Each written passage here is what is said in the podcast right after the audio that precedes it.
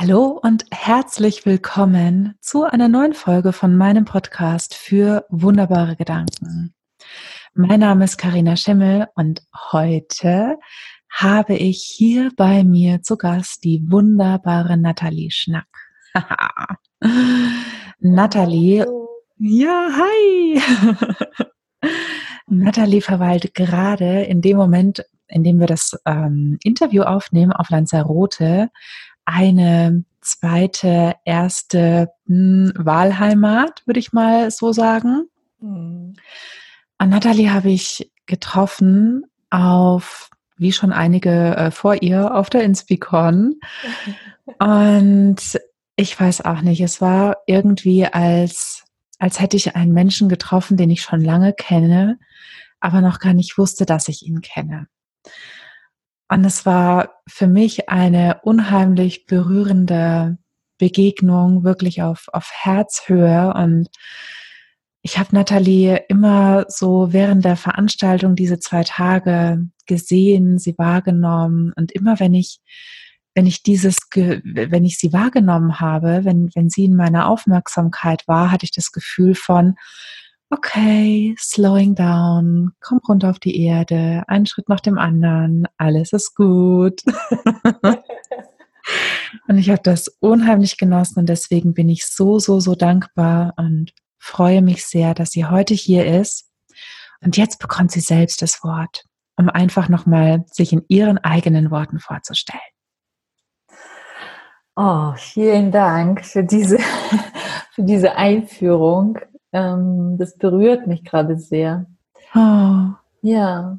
Ähm, ja, manchmal trifft man Menschen, also bevor ich mich vorstelle, möchte ich ein Wort dazu sagen oder einen Satz, bei denen das Gefühl ist, also ich, ich erinnere mich an diesen Moment, wo wir uns draußen gesehen haben und uns in die Augen geschaut haben und es war irgendwie alles klar. So. Mm. Und äh, ja, das hat sich so durchgezogen. Also so eine totale Wärme und, und ähm, ja, so eine Liebe irgendwie, ohne das, also so, so, so einer Menschenebene irgendwie. Mhm. Also ja. es war sehr, sehr, sehr schön. Also für mich war das ähnlich wie für dich, äh, was für mich auch so ein ganz wunderbarer Anker in diesem ganzen ähm, ja, gewuselt teilweise natürlich, was äh, auf so einer großen Veranstaltung dann steht. Immer wenn ich dich gesehen habe, dann habe ich gedacht, ach, schön, das ist diese Oase. Betanken. genau. Ja. Also, mein Name äh, ist ja bekannt, Nathalie Schnack, hast du ja schon gesagt. Ich bin Business-Mentorin für introvertierte Unternehmer, wenn wir über das Berufliche sprechen. Und ansonsten bin ich äh, 47 Jahre alt, lebe zum Teil auf Lanzarote, komme ursprünglich aus Kasachstan und habe schon eine lange Reise hinter mir und hoffentlich auch noch vor mir. Ähm, ja, ich möchte noch ein paar Worte dazu sagen. Äh, Business-Mentorin für introvertierte Unternehmer vielleicht. Bitte, ja. Ähm, ja. genau, weil das für viele so oftmals so Fragezeichen aufwirft, warum, mhm. wieso, weshalb. Ich ähm, zähle mich selbst zu introvertierten Menschen und zwar nicht im Sinne von Klischees, äh, von schüchtern und irgendwie kriegen den Mund nicht auf, sondern introvertiert im eigentlichen Sinn bedeutet ja, dass man sich mit seiner Energie nach innen wendet und es äußert sich vor allem darin, dass man im Kontakt mit Menschen Energie verliert und mit sich alleine wieder viel Zeit braucht, um wieder aufzutanken. Im Grunde wie so ein Akku von einem Handy. Bei Gebrauch wird Energie verloren und dann muss man halt wieder an Ruhe angestöpselt werden, um wieder aufzuladen. Mhm. Als Gegensatz zu extrovertiert, die Menschen, die halt im Kontakt mit anderen aufladen, äh, zu Energie kommen, neue Gedanken bekommen und so weiter. Und so wie so eine Art Windräder durch Kontakt eher mehr noch Energie bekommen. Ja? Mhm. Genau. Und ich finde, wir introvertierte Menschen also man kann ja nicht sagen, ich bin introvertiert nur oder extrovertiert. Wir haben ja alle natürlich Verhaltensweisen, die wir angewöhnt haben, uns angewöhnt haben. Und es gibt niemanden, der 100% introvertiert ist, niemanden, der 100% extrovertiert ist, sondern wir bewegen uns ja immer auf so einem Kontinuum, kann man sagen. Und die Mehrheit tendiert eher zur Mitte. Und man kann nur sagen, ich bin also eher introvertiert oder eher extrovertiert, je nachdem, was mir halt einfach wichtig ist, um gut bei Kraft zu sein. Mhm. Entweder mehr Kontakt oder mehr Ruhe halt. Mhm.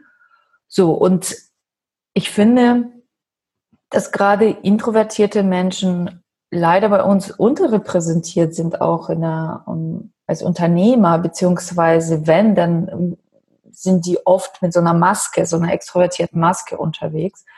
Und diese leiseren Qualitäten, diese eher in sich gekehrteren Qualitäten, sind ja gar nicht so abgefeiert in unserer Gesellschaft. Mhm. Marketing muss, also muss in Einführungsstrichen, so, so wird es eben halt gepredigt, laut sein und äh, man muss halt jeden, der nicht bei drei auf dem Baum ist, sein Zeug verkaufen und ja, irgendwie, also wer es nicht will und, und, und man muss die Leute hinmanipulieren und, und so weiter und das ist eben diese andere Seite. Und es fehlt oftmals als Gleichgewicht. Wir sind ja nicht umsonst auf der Welt, weil man kann ja schon sagen, zwischen 30 und vielleicht sogar bis zu 50 Prozent, je nachdem, wie man das, äh, äh, also wie man das differenzieren mag, nach welcher Definition, sind eher introvertierte Menschen. Und aber die Qualitäten werden so ein bisschen, naja, ne, also äh, dieses Tiefdenken, sich reflektieren, mhm. erst denken, dann reden, mhm. ähm, ja, kein Smalltalk und sowas, sondern wirklich, wo es, wo es um irgendwas geht, solche, ne, über solche Themen sprechen. Das ist etwas, was wirklich zutiefst introvertierte Qualitäten sind, die gerade so auch im Online-Business und in, dieser ganzen Marketing- Welt oftmals sehr unterrepräsentiert sind. Mhm. Ja? Und das ist deswegen ist mir das so wichtig, dass ich wirklich auch mich dafür positioniert habe, auch wenn mir viele gesagt haben, ja, aber die Leute wollen sich ja nicht outen, dass sie introvertiert sind und so weiter, weil das ja irgendwie völlig uncool ist und so. Ich sehe das anders. Also ich sehe das nicht als etwas Uncooles. Im Gegenteil. Also ich finde Menschen, die erst darüber nachdenken, was sie sprechen, irgendwie viel cooler, als die einfach die ganze Zeit rumlabern. Ähm, äh, genau. Definitiv. Ne? So, und ich glaube, wir brauchen einfach viel mehr davon. Wir brauchen mehr Substanz. Wir brauchen mehr Menschen, die wirklich auch sich für Dinge engagieren wegen der Dinge und wegen mhm. und nicht wegen nur um sich selber irgendwie geil zu finden. So. Mhm. Genau. Und das ist ja. das, was ich halt versuche auch mit meiner Arbeit immer wieder äh, meinen Kunden auch beizubringen, auch mit meinem Content, was ich in die Welt bringe, wie wichtig das einfach auch ist, dass wir lernen, selbstbewusster da auch zu sein, mit unseren Qualitäten und auf unsere Art halt rausgehen, weil das ist das, was die Leute auch brauchen. Die, die wissen das vielleicht oftmals gar nicht, dass sie das vermissen. Aber wenn wir wirklich selbstbewusst dastehen und, und für uns mit unseren Qualitäten halt wuchern, statt versuchen, irgendwas anderes darzugeben, weil es angeblich besser funktionieren würde. Ich glaube, das würde der, der Welt einfach unglaublich helfen. Ja. Ja, es wäre mehr von der Unterseite des Eisbergs da, gell? Genau. Als genau. die Spitzen. genau. Genau. Äh, ich meine, ich, ich muss nicht immer, es muss nicht immer alles mit tiefe Gedanken und so weiter. Man kann ja auch äh, leicht und flockig und so weiter.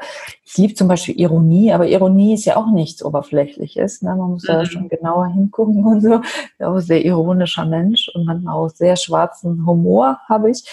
Und ich liebe es auch zu lachen. Und äh, zum Beispiel auf der Inspicon war das ja auch so, dass ähm, wir haben ja am ersten Abend eine Karaoke Karaoke gemacht und gerade die Introvertierten haben da richtig Gas gegeben, also Marit Alke und ich und, und viele andere und dann nächsten Tag, typisch, so nächsten Tag und naja, also sehr introvertiert war das jetzt nicht, da richtig Karaoke und zu tanzen und so weiter und ich so, äh, also wir sind jetzt keine behinderten Menschen oder irgendwie, äh, dass wir so gehandicapt sind oder sonst irgendwie. Also wir können ja schon feiern und, und haben Spaß am Leben. So ist das ja nicht, ne? Also, ja. ähm, wie gesagt, es geht nur darum, wie man halt äh, Energie mit Energie haushalten muss und dass man ja. ein bisschen mehr nachdenkt. Ja. Äh, und dass wir nach dieser Karaoke-Show nach Hause gehen und uns ins Bett legen und nicht gleich schnarchen, sondern erstmal alle Begegnungen nochmal 50 Mal durcharbeiten und nochmal durchdenken und so weiter. Und dann erst sind wir soweit, äh, einzuschlafen. das stimmt, das stimmt. Sag mal, du mhm. Liebe, was ist dein wunderbarer Gedanke, den du uns heute mitgebracht hast? Ja, ähm, also ich habe ja auch echt lange überlegt. Typisch, ne? Echt? Hätte ich nicht viel, gedacht. Viel nachgedacht, hin und her abgewogen und so weiter. Und habe dann äh, mich dann tatsächlich doch getraut und dafür entschieden, diesen Gedanken mitzubringen ähm, der mir selbst persönlich auch sehr, sehr wichtig ist. Und ähm, der lautet, Trauma ist kein Defekt, sondern dein größtes Potenzial. Hm. Das ist ein wundervoller Gedanke. Vielen Dank. Trauma ist kein Defekt, sondern dein größtes Potenzial. Hm. Magst du erzählen, ähm, wie du auf den Gedanken gekommen bist. Vielleicht gibt es dazu eine Geschichte. Mhm, auf jeden Fall. Mhm. Also ähm, mit Trauma beschäftigt man sich natürlich nicht einfach so, sondern die meisten Menschen sind davon da selbst betroffen. Mhm. Und so ist es natürlich auch bei mir. Und ich habe wirklich eine sehr schwierige Kindheit ähm, gehabt und auch Jugend und überhaupt ähm, lange Jahre sehr traumatische Kindheit mit, ähm, also ich habe wirklich Missbrauch auf allen Ebenen erlebt, ob es psychisch, sexuell oder ähm, körperlich. Und das ist etwas, was mich immer begleitet hat, ne? ohne dass ich das wusste. Also ich mhm. war einfach, es äußerte sich darin, dass ich, also ich hatte schon mit acht Jahren war ich schon depressiv und hatte meinen ersten Magengeschwür und solche Sachen. Also ich hatte das auch wirklich sehr psychosomatisch alles. Und es war, also ich erinnere mich so gut wie gar nicht an meine Kindheit. Ich erinnere mich auch sehr schwammig an meine Jugendzeit. Ich war immer ein Opfer auch. Ne? Also mhm. ich, durch, durch das Umfeld, in dem ich aufgewachsen bin, ähm, war ich natürlich dazu prädestiniert, ein Mobbing-Opfer zu sein, immer irgendwie Freunde zu haben, die mich nur ausgenutzt haben und so weiter. Weil wir natürlich äh, das nachleben, was, was wir halt äh, von zu Hause aus kennen. Ja. Und ich habe wirklich, also mein bis zu, also ich würde mal sagen, mit, mit besseren und schlechteren Phasen, je nachdem. Aber ich habe mein, meine Jugendzeit auch, wo ich auch wirklich ganz furchtbare Erfahrungen auch mit Männern äh, hatte und so, mit meinen Partnern, äh, wo ich das immer wieder wiederholt habe, also dieser Wiederholungszwang Zwang dann da auch, ne? wenn, wenn das so unbearbeitet ist und so, dass, dass ich wirklich wie so ein Nebel mein Leben verlebt habe. Also ich war wirklich schwerst depressiv, ohne das zu wissen. Mhm. Und das Einzige, wo ich wirklich ähm, meine Erfolgserlebnisse, sage ich mal so, geholt habe, das war Leistung. Ja. Das ist das Einzige, was, was für mich zählte, weil da wusste ich, das war in der Schule schon so mit guten Noten, hatte ich ähm, Anerkennung in der Schule ähm, ich hatte, dadurch wurde ich auch mal beachtet, weil die Leute von mir abschreiben konnten. Ähm, dann ging das auch beruflich weiter und so weiter. Das heißt, mit meiner, also ich sag mal, ich bin nicht gerade dumm, das, das ist halt so. Ich bin äh, relativ intelligent und, und ähm, auch sehr schnelle, ich habe sehr schnelle Auffassungsgabe und das sind halt die Qualitäten, die ich dann nutzen konnte. Ne? Ja. Das ist das, was, was, was mich immer wieder gerettet hat und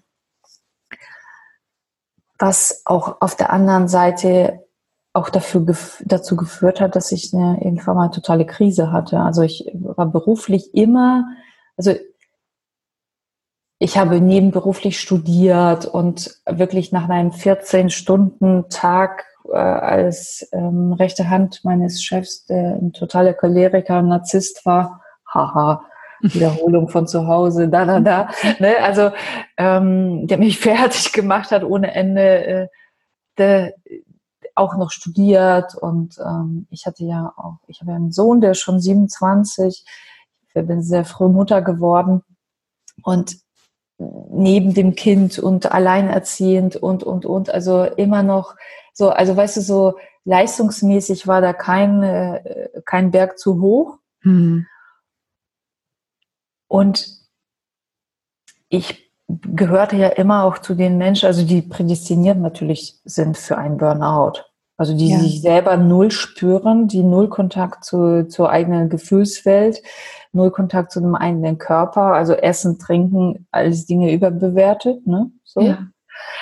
Und dann war das natürlich zwangsläufig, dass irgendwann mal sich das zuspitzen musste. Und Gott sei Dank, aus heutiger Sicht, mhm. ist es 2008 so völlig gekracht. Mhm. Ich ähm, habe mich wiedergefunden. Also ich habe dann wirklich nochmal aufgestiegen und habe Karriere wirklich und so weiter. Und ich war totunglücklich, aber das war ja nicht das Schlimmste, sondern, also das, das kannte ich ja. Es war ja jetzt nichts Besonderes, sage ich mal so, ne? Ja. Sondern es war wirklich so, dass, dass, dass ich gedacht ja, okay, das ist es auch irgendwie nicht. Aber es war wieder auf der körperlichen Ebene hat sich das geäußert. Also ich, ich konnte, also psychosomatisch, ich konnte nicht mehr schlafen. Ich habe 14 Aha. Tage nicht mehr geschlafen. Okay und ich konnte nichts mehr essen. Also ich, alles, was ich zu mir nahm, kam auch gleich wieder oben raus. Mhm. Und dann, als ich wirklich dann nichts mehr leisten konnte, dadurch, dass ich körperlich völlig am Ende war, da ging ja nichts mehr, ähm, ja, musste ich die erste Kapitulation eingestehen da und sagen, okay, ähm, ich muss mir Hilfe suchen. Hm. Aber da ging das auch noch so in diesem so jetzt, aber zack, zack, zack, jetzt muss ich mich in Ordnung bringen und dann geht's weiter. Mhm. Ich weiß noch, dass ich, ähm, ich habe dann, keine Ahnung, also ich habe dann Hilfe gleich gesucht, habe ich in so eine Tagesklinik, bin ich dahin und äh, die nehmen eigentlich gar nicht niemanden auf, einfach so, sondern nehmen nur aus irgendwelchen stationären Kliniken Leute zur Nachtbetreuung, aber ich war so durchdringend anscheinend in meiner Not, dass sie gesagt haben, ja, okay, kommen Sie mal rein und so, wir können Sie ja nicht abweisen. Ja. Ich nur geweint, nur geweint, wirklich. Und ja, dann habe ich Antidepressiva bekommen und nach drei Wochen ging es mir wieder gut. Aha. Und dann weiß ich noch, da bin ich wieder dahin nach drei Wochen. Das war nur ein Psychiater, also da war ja noch nicht mal, also kein, kein Gespräch oder so. Die Psychiaterin hat mir dann Pillen verschrieben und dass ich erstmal wieder auf den Darm komme.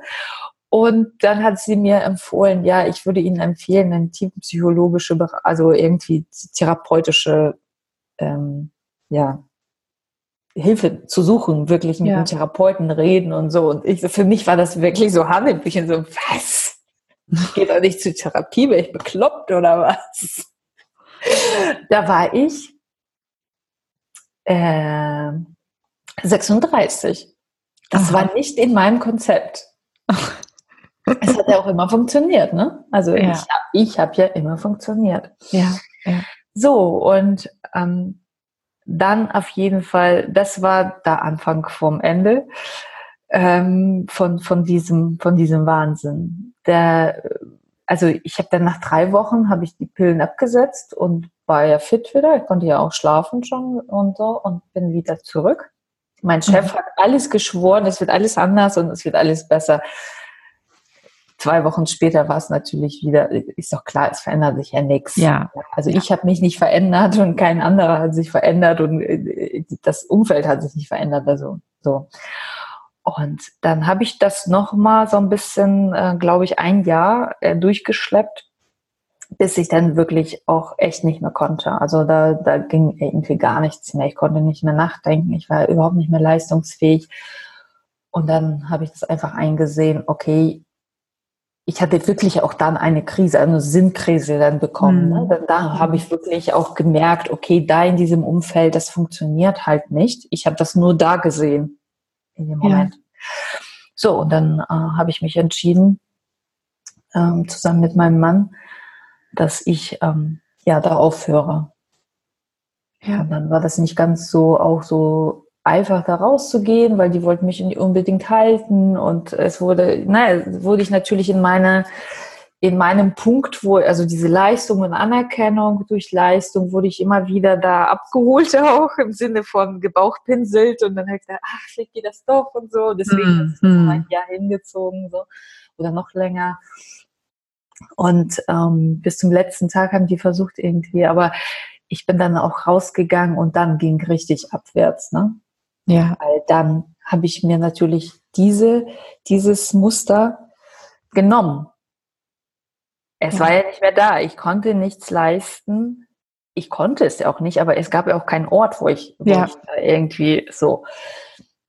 Nur wäre ich nicht Nathalie, wenn ich nicht, äh, wenn ich nicht was anderes gefunden hätte. Ich habe dann gedacht, okay, was mache ich dann jetzt? Ne? So aufstehen Menschen, mäßig. Ich muss jetzt irgendwie gucken, dass ich mich selbstständig mache, weil für jemand anders zu arbeiten, das konnte ich mir überhaupt nicht mehr vorstellen. Ja, so, lange Rede, kurzer Sinn. Zehn Jahre später oder fast elf jetzt mache ich das, was ich mache. Ich habe nach langem Hin und Her, also ein paar Jahre ging noch ins, ins ähm, dahin, bis ich tatsächlich erkannt habe, wo, wo, der, wo der Hass tatsächlich im Pfeffer ist. Weil ähm, bei so schweren Traumatisierungen ist das halt so, dass man nicht nur nicht weiß, was passiert ist, weil es, du kannst es ja auch, also bei mir ist es ja so, es war ja wirklich über Jahrzehnte lang ja. ähm, ein Missbrauch und da bist du ja so gehirngewaschen, du weißt noch nicht mal, was passiert und du weißt aber auch nicht, dass das dass überhaupt irgendwas ist.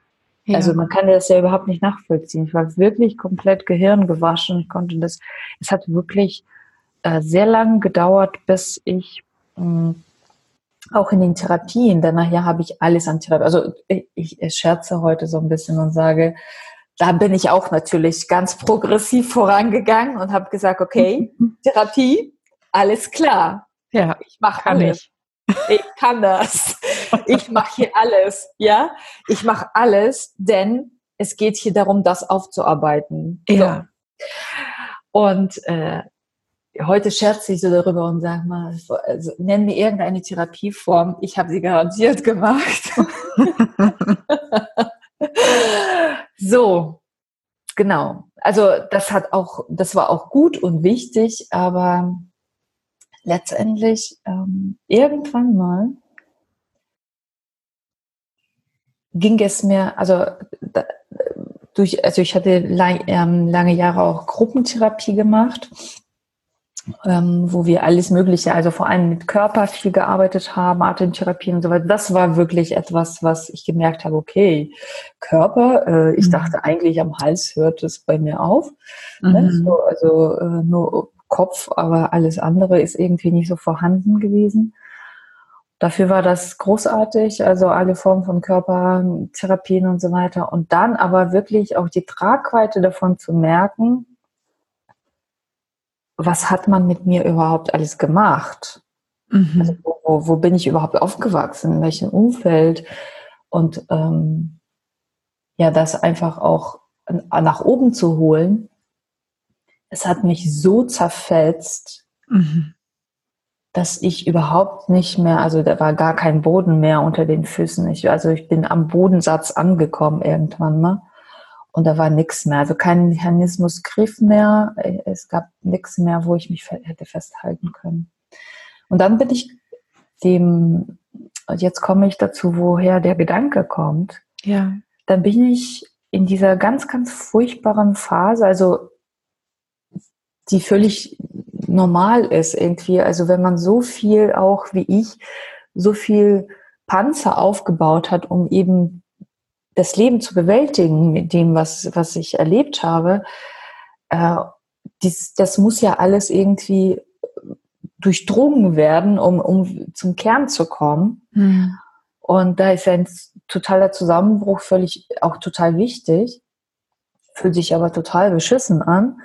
Und ähm, ja, als ich dann wirklich nur da lag und wirklich nur zitternd wie so ein Espenlaub wirklich nur noch äh, Ängste und Todesängste wirklich hatte und ich, ich hatte wirklich gar nichts mehr, bin ich bei YouTube auf Mike Hellwig gestoßen und radikale Erlaubnis.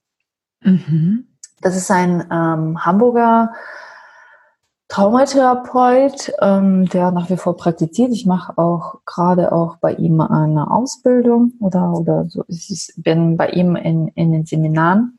Das ist jetzt vier, fünf Jahre her. Da bin ich auf seine Videos halt gestoßen. Ne? Mhm. Und ich weiß noch, ähm, dass auf je, in irgendeinem von seinen Videos war dieser Satz, Trauma ist kein Defekt, sondern dein größtes Potenzial. In dem Moment habe ich nur gedacht, ähm, ja, ja, hm, ist klar. Mhm. Äh, wie, wie soll das bitte gehen? Also das ist ja etwas, also mein, mein Bild war ja zu dem Zeitpunkt auch davon, ich muss mich jetzt reparieren. Ja. Ich muss mich heilen. Ja. Ich muss Heilung da reinbringen. Ich muss diese Traumata alle auflösen loslassen und mhm. dieser ganze Bullshit, der da einem erzählt wird. Und plötzlich kommt da einer und sagt, Trauma ist kein Defekt, sondern es ist dein größtes Potenzial. Und vor allem, du musst gar nichts heilen. Äh, du kannst auch nichts heilen, sondern du kannst das nur annehmen, zu dir nehmen, als zu dir gehörig. Und es hört sich vielleicht so nach Plattitüden an, die man auch ständig bei Facebook liest oder so. Aber ich habe, dann habe ich das wirklich irgendwann noch verstanden. Ich habe auch ähm, angefangen, dann radikale Erlaubnis zu praktizieren. Das ist so eine Methode auf eine bestimmte Art, wo man wirklich jeden Gedanken, jedes Gefühl, egal was, jeden Glaubenssatz wirklich radikal erlaubt. Nicht im Sinne von, äh, ich glaube dem, sondern ich, die, jeder, ähm, also jeder Gedanke, jedes Gefühl, beziehungsweise man, man stellt sich vor, dass alles in einem, jeder Gedanke, jedes Gefühl zu einem inneren Kind gehört. Mhm. Und das sind Tausende halt dann, ne? Aber ja. also es gibt kein ein inneres Kind, sondern diese, diese ganz vielen Kinder, die da kommen. Und es gibt auch kein Ego, sondern es gibt diese Kinder in einem, die sich dafür geopfert haben, so zu sein, wie Eltern zum Beispiel zu einem waren. Deswegen so diese innere Kritiker, der, der einen, also meine ist enorm, natürlich, aufgrund meiner Geschichte, der ähm, richtig heftig, äh, also möchte mich jeden Tag töten am liebsten und so. Ne? Also das ist, mhm. das ist wirklich äh, das, aber nur in dem Moment, wo ich das erlaube und ihm zuhöre und ihn wahrnehme, weiß ich auch und, und, und, wirklich mich vor ihm verbeuge, weil das ist ein Kind in mir, das sich geopfert hat, damit ich überlebe. Mhm. Es hat alles dafür dran gesetzt, dass ich auf eine bestimmte Art mich verhalte, um weniger Schaden zu, äh, zu, ja, zu, zu bekommen, noch ja. zu nehmen, genau. Ja. Und ähm, wenn ich all das, was in mir ist, mit diesen Augen sehe, das ist wirklich ein Kind in mir, was ich lieben kann. Ähm, ich muss es nicht verändern, ich muss es nicht anders machen, ich muss es nicht heilen, sondern die eigentliche Haltung ist doch, dass ich das erlaube, so zu, sein, wie es ist, weil es hat seine Geschichte, es hat sein Schicksal. Und wenn ich dieses Schicksal ah, bin ein bisschen berührt gerade, äh, wenn ich dieses Schicksal anerkenne oder sehe und sage, kein Wunder, kein Wunder, dass du so bist, wie du bist. in mir, dass ich auf eine bestimmte Art auf etwas reagiere, dass, dass etwas sofort hochkommt und so, ist doch kein Wunder, weil das, was du erfahren hast, das, was du erlebt hast, das hat alles dahin geführt, dass du eben so, so nur so sein konntest, wie, wie du bist. Aber nichts in ist mir ist böse oder defekt oder irgendeiner Form, äh, Art reparierungswürdig, sondern so, wie es ist, einfach wert ist zu lieben.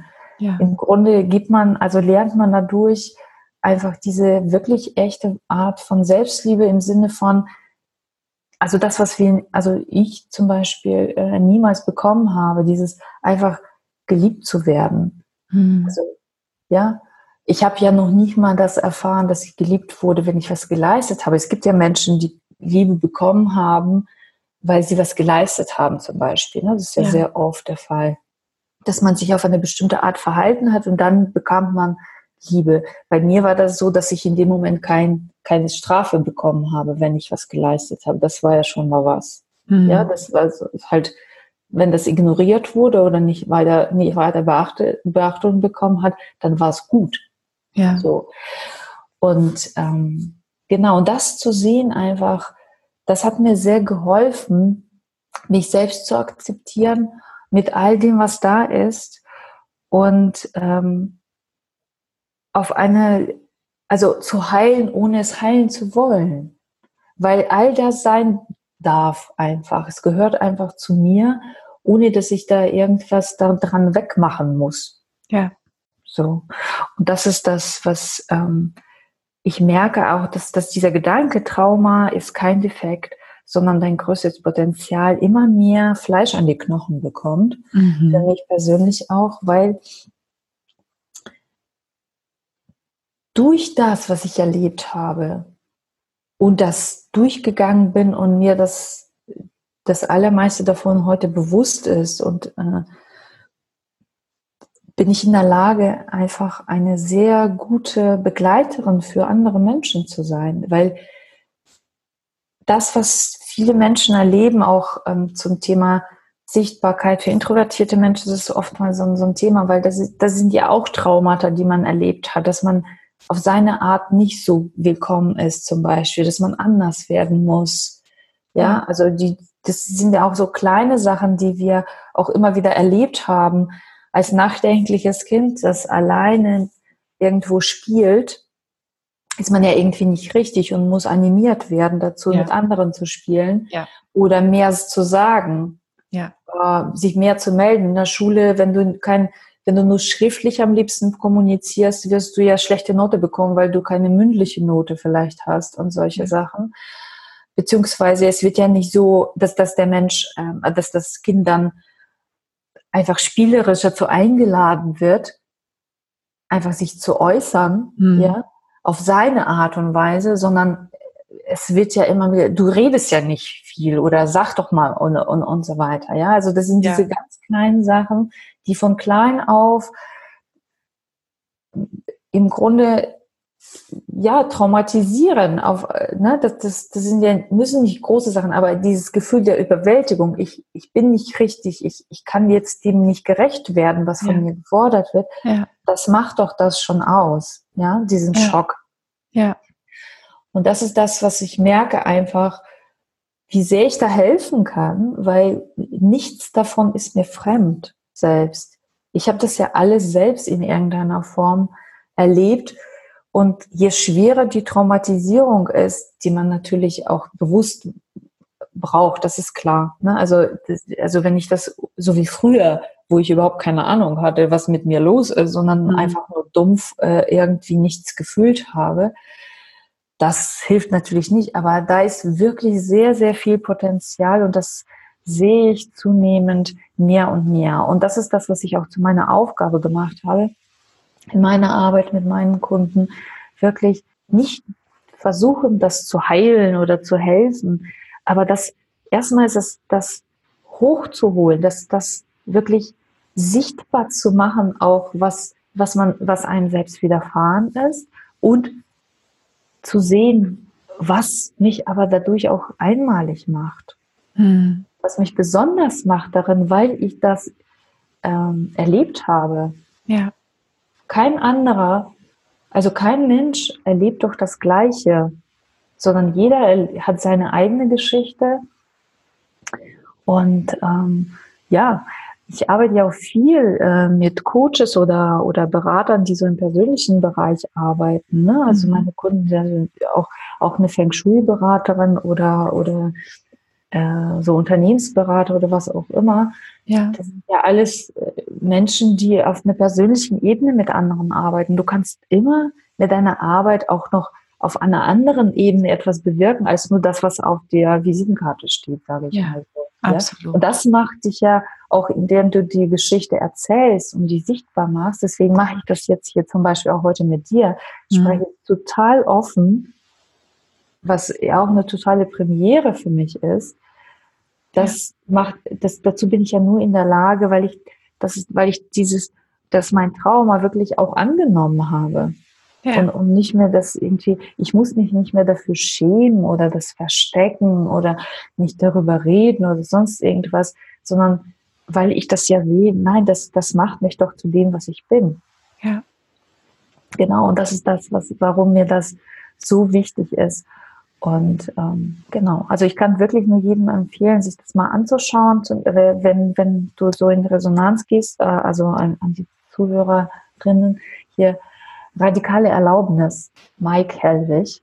Ja, er hat auch verlinken das auch. Genau, und äh, hat Bücher geschrieben und so ein ganz spannender Mensch, der selbst auch schwerst traumatisiert war und wirklich sehr radikal in, in, in, auf eine Art ist. Und ähm, also äh, man kann das, also viele kommen da nicht so richtig klar mit, weil der sehr, sehr ja, gnadenlos auf eine Art ist, aber nie böse gemeint, sondern wirklich sehr, sehr radikal ehrlich auch äh, mit mhm. seinen Teilnehmern umgeht. Also da muss man schon ja ähm, sich darauf einlassen können. Aber so vom, vom Gedanken her finde ich das großartig.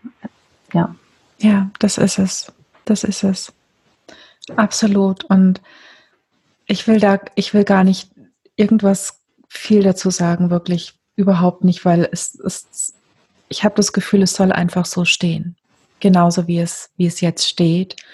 Ich habe nur, nur eine klitzekleine Frage mhm. noch an dich. Mhm. Ein, zwei Sätze.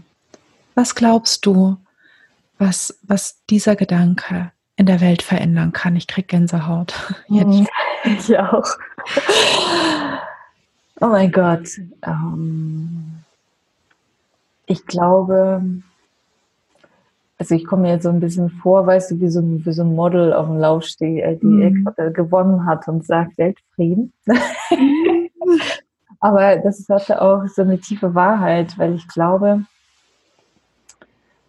wenn jeder von uns für sich selber wirklich ähm, so liebevoll mit sich, seinem Schicksal, seine Geschichte umgeht, dann können wir nur Liebe in die Welt geben. Dann können wir nur ähm, andere Menschen so annehmen, wie sie sind, mit all dem, was sie sind, ohne dass wir mit positivem Denken oder naja, wird schon und solchen Sachen, sondern wirklich in totalen Ehrlichkeit uns gegenüber einfach uns begegnen auf einer ganz anderen Ebene. Und dann sind diese ganzen manipulativen Spielchen und ich will jemanden da haben, wo, wo ich ihn haben will, auch im Business, aber überhaupt in der ganzen Welt, in der Kindererziehung, egal wo. Ne? Äh, das würde alles ändern. Das ja. würde einfach alles ändern, weil jeder, jeder Mensch, der bei sich selbst zu Hause ist, sage ich mal so, ne? Ja. Der kann ja auch dem anderen nur das Gleiche gewähren. Absolut. Aber ich bin gerade tief berührt, wirklich tief, tief, tief berührt weil ähm, von meinem inneren Auge einfach dieses, ähm, ich habe so ein, so ein großes Herz für, für kleine und große Kinder, ja. Mhm. Und ähm, was wäre das für eine Welt, in der schon Kinder erfahren, dass sie gut sind, wie sie sind und dass sie vollkommen ausreichend sind, so wie sie ja. sind. Ja. Du bist schon gut, du musst nichts mehr werden. Mhm. Ja. Ja. Oh, ich danke dir von ganz und ganzem Herzen. Ich habe gerade das Gefühl, dass es, dass es rund ist. Wie siehst du das? Absolut, ja. Vielen, vielen Dank auch für den Rahmen, weil nur in den, also den Raum, den du halt hältst, halt, ähm, ist es auch für mich möglich gewesen, mich so zu öffnen. Ich danke dir. Mhm, Dankeschön. Oh, liebe Hörer und Hörerinnen da draußen, ähm, ja, danke, dass, dass ihr uns auch den Raum geschenkt habt. Danke, dass ihr uns eure Zeit und euer Ohr schenkt, eure Aufmerksamkeit. Und wenn ihr mit irgendetwas, ähm, was, was wir jetzt hier gesagt haben, in, in Resonanz geht, dann meldet euch. Meldet euch bei mir, meldet euch bei Nathalie. Schaut euch die Show Notes an und dann hoffe ich, dass ihr beim nächsten Mal auch wieder dabei seid in meinem Podcast für wunderbare Gedanken, die auch Tiefe haben dürfen. Ja, ja, ja. ja. Ähm, mein Name ist Karina Schimmel und ich hoffe, wir hören uns das nächste Mal wieder. Macht's gut. Ciao, ciao. Bis bald. Tschüss auch von mir. Ciao, Nathalie. Tschüss. Ciao, ciao.